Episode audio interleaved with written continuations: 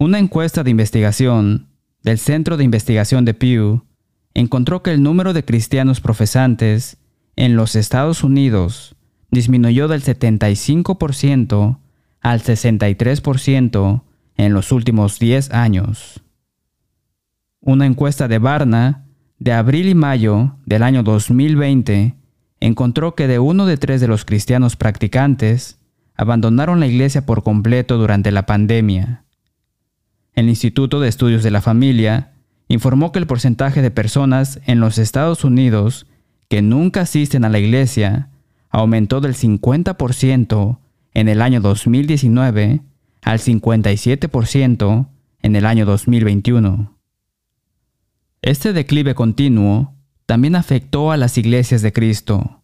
Un artículo en Crónica Cristiana, Cristianos del siglo XXI, dijo, según los registros mantenidos por cristianos del siglo XXI, aproximadamente 200 iglesias de Cristo en los Estados Unidos cerraron entre los años 2014 y 2021. Uno no tiene que ver las estadísticas para saber que ha habido una disminución. ¿Qué ha ido mal? Hay una serie de problemas, pero el problema en la cristiandad no es que los creyentes hayan fallado en comprender los aspectos más complejos y controvertidos de las escrituras, el cálculo del cristianismo, por así decirlo, sino que los creyentes aún tienen que saber y fallaron en enfocarse completamente en lo básico, el abecedario del cristianismo. Por favor dígame, ¿y qué podría ser más fundamental para el crecimiento y la estabilidad cristiana que conocer a Dios? Si el apóstol Pablo fuera a predicar en muchas iglesias hoy, presentaría su sermón como lo hizo en Atenas, hablando del Dios desconocido. Él le dijo a esa audiencia, en todo observo que sois muy religiosos, al que vosotros adoráis, pues sin conocerle, es a quien yo os anuncio. Hechos capítulo 17, versículos 22 y 23. A.W. Tozer dijo, Lo que nos viene a la mente cuando pensamos en Dios es lo más importante de nosotros. Está en algo. Me temo que no conocemos a Dios tan bien como deberíamos. Nuestros púlpitos necesitan poner más énfasis y mayor profundidad en quién es exactamente Dios, qué espera Él y cómo Él nos responde. El Señor dice en Oseas capítulo 6, versículo 6, Porque misericordia quiero, y no sacrificio, y conocimiento de Dios más que holocaustos. El Señor no se opone a los holocaustos, él los pidió. Incluso, en los días de Jesús, el problema era un hiperenfoque en los rituales religiosos, mientras se especializaban en las tradiciones hechas por el hombre hasta que se olvidaron de Dios. Imagine eso. El pueblo de Dios marginó al Todopoderoso. Verá, si su enfoque está solo en las ofrendas quemadas o en cualquier otro aspecto de la voluntad de Dios, es posible que se pierda a Dios mismo. Sin embargo, si se enfoca adecuadamente en el ser más importante del universo, por supuesto, buscará obedecer su voluntad completa, incluyendo bajo la ley de Moisés las ofrendas quemadas. Echaremos un vistazo más de cerca a el Dios desconocido después de nuestro himno. Shakespeare presentó una metáfora que invita a la reflexión. Todo el mundo es un escenario y todos los hombres y mujeres meros actores. Pero no se olviden del director. Aunque Dios ha dado asignaciones especiales e incluso ha inspirado las mismas palabras que pronunciaron los profetas y apóstoles, Dios nos otorga amplios parámetros para escribir nuestros propios guiones, siempre y cuando nos mantengamos dentro de los límites que Él establece. Lo llamamos libre albedrío. Sin embargo, también recordemos que en última instancia, el Señor es la única audiencia que importa. En el juicio, Él da la revisión final de cada una de nuestras actuaciones de toda la vida. Los humanos nos miramos a nosotros mismos como los personajes centrales de esta obra que llamamos vida, pero realmente no se trata de mí. La vida tiene que ver con Dios y cuán decidido estoy a complacerlo. Quizás la mayor meta al leer la Biblia es llegar a conocer a Dios, aunque las escrituras presentan a hombres y mujeres de fe significativos. El personaje central de la Biblia no es un hombre o una mujer, sino Dios. La primera línea de la Biblia dice, en el principio Dios. El último capítulo de la Biblia tiene a Dios, Señor, Jesús, etc. 16 veces. Entonces mi objetivo en esta serie es aumentar su conciencia de Dios y fortalecer su determinación de conocerlo mejor. Nuestro Dios que es un espíritu infinito, eterno e inmutable en su ser, omnisciente, todopoderoso, siempre presente, amoroso, perdonador, santo, justo, verdadero y bueno. Los cristianos estudian las escrituras para ver la voluntad de Dios. Toda la escritura es inspirada por Dios y útil para enseñar, para redarguir, para corregir, para instruir en justicia, a fin de que el hombre de Dios sea perfecto, enteramente preparado para toda buena obra. Segunda de Timoteo capítulo 3, versículos 16 y 17. Valoramos crecer en el conocimiento de la Biblia, pero tenga cuidado con los peligros asociados con un mayor conocimiento. Enfatizamos Segunda de Timoteo capítulo 3, versículos 16 y 17. Pero no pasemos por alto el versículo 14. Pero persiste tú en lo que has aprendido y te persuadiste. Por lo tanto, cuídese, número uno, para que ya no seamos niños fluctuantes, llevados por doquiera de todo viento de doctrina, por estratagema de hombres que para engañar emplean con astucia las artimañas del error. Efesios capítulo 4 versículo 14. Considere Deuteronomio capítulo 29, versículo 29. Las cosas secretas pertenecen a Jehová nuestro Dios, mas las reveladas son para nosotros y para nuestros hijos para siempre, para que cumplamos todas las palabras de esta ley. ¿Alguna vez ha meditado en esta escritura? Disfrute y revere las cosas reveladas, y hay tanto, respetando el hecho de que el Señor no ha revelado las cosas secretas. Y número dos, protéjase de permitir que el conocimiento expandido lo llene de orgullo. El Espíritu Santo nos dice en 1 Corintios capítulo 8 versículo 1 que el conocimiento envanece, pero el amor edifica. Necesito ese recordatorio. ¿Alguna vez ha estado cerca de un sabelotodo? puede estar seguro de que no saben tanto como creen que saben.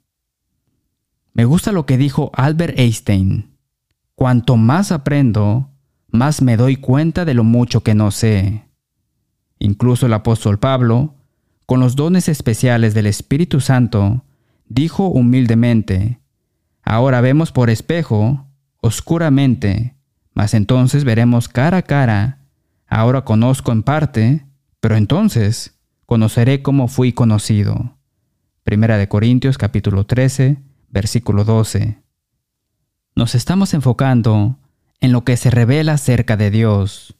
Descubrir a Dios no es solo para académicos o intelectuales. El estudio fundamental de Dios es básico, y sin embargo, debido a que la naturaleza de Dios es tan compleja, y debido a que el abismo entre la mente y los caminos de Dios y la mente y los caminos del hombre es tan amplio, Isaías capítulo 55 versículos 8 y 9, llegar a conocer a Dios es una búsqueda interminable. Mi papá enfatizó en su predicación que el hombre común escuchaba a Jesús con alegría. Marcos capítulo 12 versículo 37. Amo a papá por eso.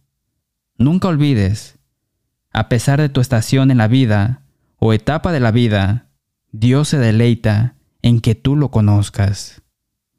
Cuando Jesús se dispuso a elegir a los doce, no fue al Sanedrín para buscar a los más inteligentes y educados. Buscó al trabajador.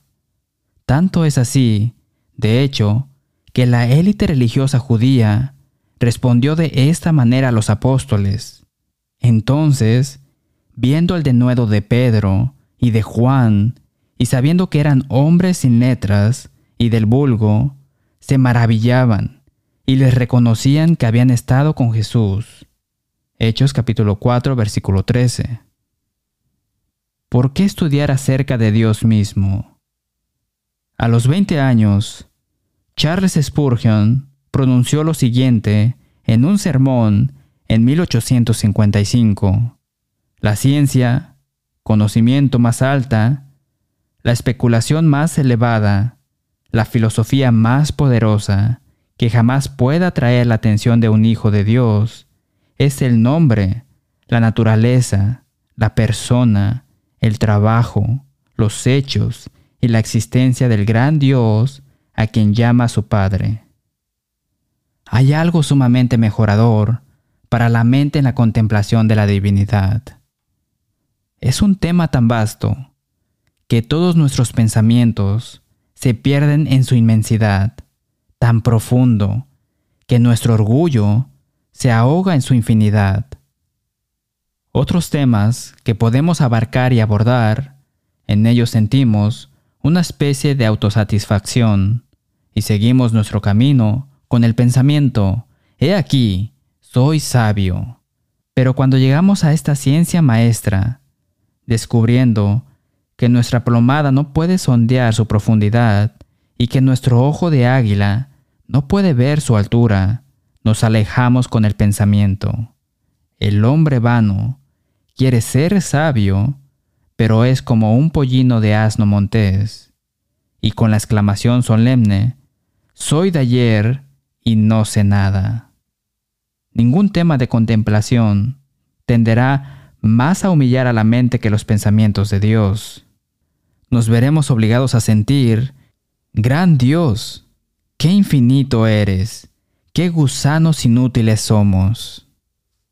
Pero mientras el tema humilla la mente, también la ensancha. El estudio más excelente para ensanchar el alma es la ciencia de Cristo y del crucificado y el conocimiento de la deidad. ¿Perderías tus penas? ahogarías tus preocupaciones.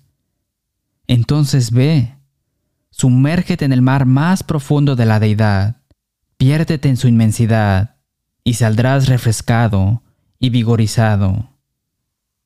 En ningún momento de nuestras vidas hemos necesitado más la paz que proviene de morar en Dios. Pienso en el Salmo 46, versículo 10.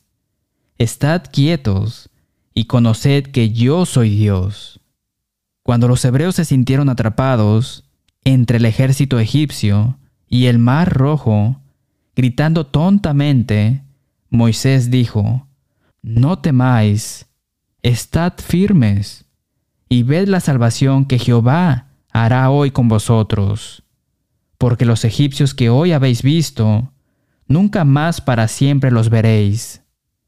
Éxodo capítulo 14, versículo 13. Vi algo en las redes sociales que me encantó. Razones para no entrar en pánico. Número uno, Dios. Ya sea por la pandemia, los disturbios políticos, el estallido de la guerra, la tensión financiera o la muerte, haga una pausa y recuerde, este es el mundo de mi Padre. Tiene el mundo entero en sus manos. En Cristo, el peor escenario sigue siendo el mejor escenario. Vivir es Cristo, morir es ganancia. Escucho que esta persona es la cabra, el más grande de todos los tiempos, y entiendo por qué, pero prefiero hablar solo de Dios de esa manera.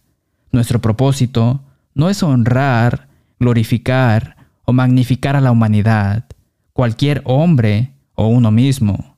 Nuestro propósito es honrar, glorificar y magnificar a Dios, amando y obedeciendo a Dios. Solo podemos verdaderamente honrar, glorificar y magnificar a Dios cuando nos sometemos a Él. Sobre las preferencias personales, las inclinaciones familiares, las creencias y prácticas populares. ¿No es cierto? Seremos probados. Pero al mismo tiempo, este estudio me ayudó a sacar un pensamiento de la oscuridad. Jeremías capítulo 9 versículos 23 y 24. No se alabe el sabio en su sabiduría, ni en su valentía se alabe el valiente, ni el rico se alabe en sus riquezas. Mas alábese en esto el que se hubiere de alabar, en entenderme y conocerme que yo soy Jehová. Pero ¿de qué nos gusta presumir? Nuestros activos intelectuales, físicos y materiales, exactamente de lo que la Escritura dice que no debemos alabarnos, gloriarnos, presumir. Entonces, ¿hay un momento en que un cristiano puede alabarse? Sí. ¿Comprendió lo que dijo el Señor? Meditemos. Es totalmente apropiado gloriarse, alabarse, en entender y conocer al Señor. Por supuesto, eso no es de manera competitiva, segunda de Corintios capítulo 10 versículo 12, sino por un espíritu de gratitud. La verdad es que el verdadero conocimiento de Dios ayuda al hombre y a la mujer pensantes y reflexivos a ver su pequeñez, insuficiencia, pecaminosidad y gran necesidad de Dios y su ayuda redentora. Y eso es exactamente lo que queremos hacer. Queremos conocer mejor a Dios. Jesús destaca la verdad que Jeremías enfatizó cuando Jesús dijo en Juan capítulo 17, versículo 3, Y esta es la vida eterna, que te conozcan a ti, el único Dios verdadero, y a Jesucristo, a quien has enviado. Puede que usted sepa mucho acerca de Dios, pero ¿le conoce? Habría pensado que Aarón conocía a Dios, pero Moisés no pasó mucho tiempo cuando el pueblo persuadió a Aarón para que hicieran un becerro de oro. Ninguna imagen tallada podría acercarlos al Dios Todopoderoso, que es un espíritu. Aarón no conocía a Dios. Es posible que pueda citar una gran cantidad de hechos bíblicos relacionados con Dios, podría obtener una A o un 10 en Teología 101. Puede que conozca doctrinas bíblicas, pero ¿qué también conoce la deidad de la Biblia? Conocemos trivias bíblicas, pero usted conoce los tres seres de la deidad. Muchos memorizan credos, pero conmemoran correctamente a Cristo el primer día de la semana. Tendemos a mirar al mundo a través de ojos egocéntricos. Nos despertamos pensando, ¿cómo me siento? A lo largo del día nos preguntamos, ¿cómo me tratan? Pero debemos estar pensando, ¿qué siente Dios por mí y por el mundo que me rodea? ¿Cómo se trata a Dios? ¿Está siendo honrado, glorificado, magnificado y adorado? Bueno, vayamos al fondo de esto. J. I. Parker dio en el clavo cuando dijo, aquellos que conocen a Dios tienen gran energía por Dios. ¿Quién fue más celoso en la iglesia primitiva que el apóstol Pablo? ¿De dónde vino eso? Seguramente ser arrebatado al tercer cielo lo impactó. Segunda de Corintios capítulo 12 versículo 10. Primera de Corintios capítulo 15 versículo 10. Pero por la gracia de Dios soy lo que soy, y su gracia no ha sido en vano para conmigo. Antes he trabajado más que todos ellos, pero no yo, sino la gracia de Dios conmigo. ¿No es este celo porque conocía muy bien a Dios? Hechos capítulo 8 versículos 1 y versículo 4. Y Saulo consentía en su muerte, en aquel día hubo una gran persecución contra la iglesia que estaba en Jerusalén, y todos fueron esparcidos por las tierras de Judea y de Samaria, salvo los apóstoles. Pero los que fueron esparcidos iban por todas partes anunciando el Evangelio. Vivan de tal manera que aquellos que los conocen, pero que no conocen a Dios, lleguen a conocer a Dios, porque los conocen a ustedes. Los que conocen a Dios tienen grandes pensamientos de Dios. David conocía a Dios. ¿No es así? Salmo 139. Hay un ojo que todo lo ve, observándote. ¿Qué pasa con el sermón poderoso y persuasivo del apóstol Pablo en Atenas, de Hechos capítulo 17? Los que conocen a Dios muestran gran denuedo por Dios. Ciertamente vemos eso con Jesús, Esteban, Elías, Daniel, tres jóvenes hebreos, Esther. La verdad detrás de este coraje se explica en Daniel capítulo 11 versículo 32. Mas el pueblo que conoce a su Dios se esforzará y actuará. ¡Qué beneficio! Yo quiero algo de eso. La misma idea se reafirma en 2 de Timoteo capítulo 1 versículo 7, versículo 8 y versículo 12. Porque no nos ha dado Dios espíritu de cobardía, sino de poder, de amor y de dominio propio. Por tanto, no te avergüences de dar testimonio de nuestro Señor, por lo cual, asimismo padezco esto, pero no me avergüenzo. ¿Por qué? Porque yo sé a quién he creído, y estoy seguro que es poderoso para guardar mi depósito para aquel día.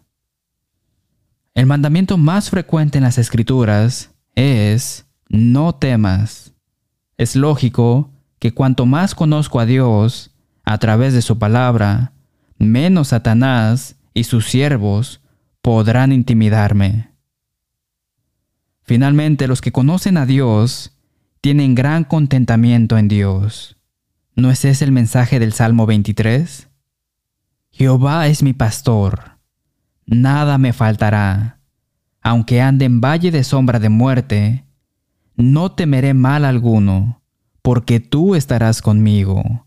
Ciertamente, el bien y la misericordia me seguirán todos los días de mi vida. Muchos cristianos profesantes afirman tener una relación con Dios, leen la Biblia, oran, se reúnen, cantan salmos, expresan abiertamente su fe, y muchos de ellos hablan de experiencias religiosas que les aseguran que conocen a Dios. Pero ¿cómo podemos saber que conocemos a Dios y estar seguros de que no hemos sido engañados?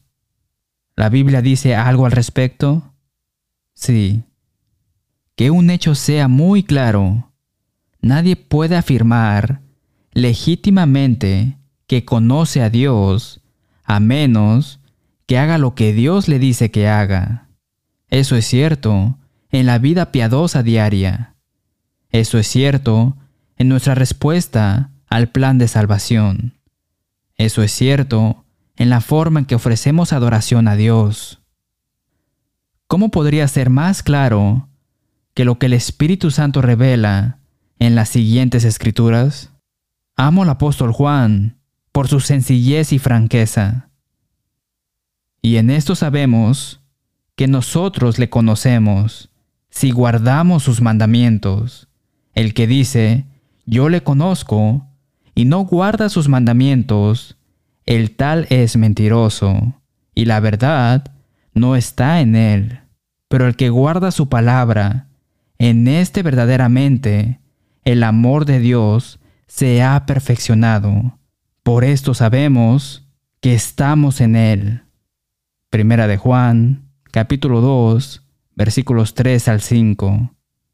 Cuando conocemos a Dios, dejamos que Dios obre a través de nosotros. Durante la Segunda Guerra Mundial, el edificio de una iglesia en Estrasburgo, Francia, fue destruido. Después del bombardeo, los miembros inspeccionaron el área para ver qué daño se había hecho. Se alegraron de que todavía estuviera en pie una estatua de Cristo con las manos extendidas. La estatua había sido esculpida siglos antes por un gran artista. Mirando más de cerca, la gente descubrió que ambas manos de Cristo habían sido cortadas por una viga que cayó. Más tarde, un escultor del pueblo se ofreció a reemplazar las manos rotas como regalo a la iglesia. Los líderes de la iglesia se reunieron para considerar la oferta y decidieron no aceptarla. Un miembro de la iglesia dijo que la estatua rota tocó sus espíritus.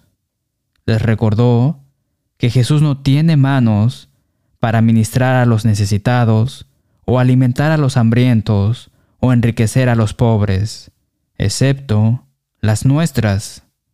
Él inspira, nosotros actuamos.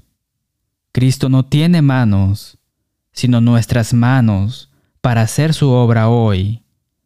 No tiene más pies que los nuestros para guiar a los hombres por el camino. No tiene más lengua que nuestra lengua para decirles a los hombres cómo murió. Él no tiene más ayuda que nuestra ayuda para llevarlos a su lado. Somos la única Biblia que leerá el mundo descuidado. Somos el Evangelio del pecador. Somos el credo del escarnecedor. Annie Johnston Flint. ¿No demostrará su deseo de conocer a Dios, arrepintiéndose de sus pecados, confesando su fe en Cristo y siendo bautizado en Cristo? Mateo capítulo 28, versículo 19. Por tanto, id y haced discípulos a todas las naciones, bautizándolos en el nombre del Padre, y del Hijo, y del Espíritu Santo. Curiosamente, la antigua frase griega traducida en el nombre de tenía el significado en la cuenta de, lo que denotaba que una suma de dinero, o en el caso de un individuo, ahora era propiedad de alguien. Ahí es cuando sabemos que tenemos una relación con Dios y que hemos sido trasladados al reino del amado Hijo de Dios. Una vez que pertenecemos al Padre, al Hijo y al Espíritu Santo, nadie puede apartarnos de ellos. Y entonces, el único retiro que podemos hacer del banco del cielo somos nosotros mismos. Apocalipsis capítulo 2, versículo 10. Sé fiel hasta la muerte.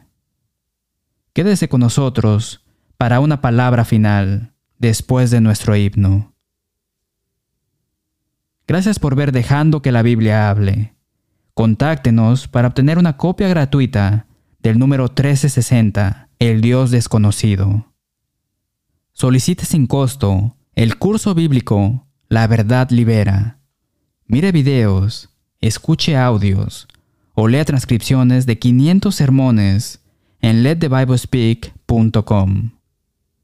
Decimos con el apóstol Pablo en Romanos capítulo 16, versículo 16. Os saludan todas las iglesias de Cristo. Hasta la próxima semana y que Dios les bendiga.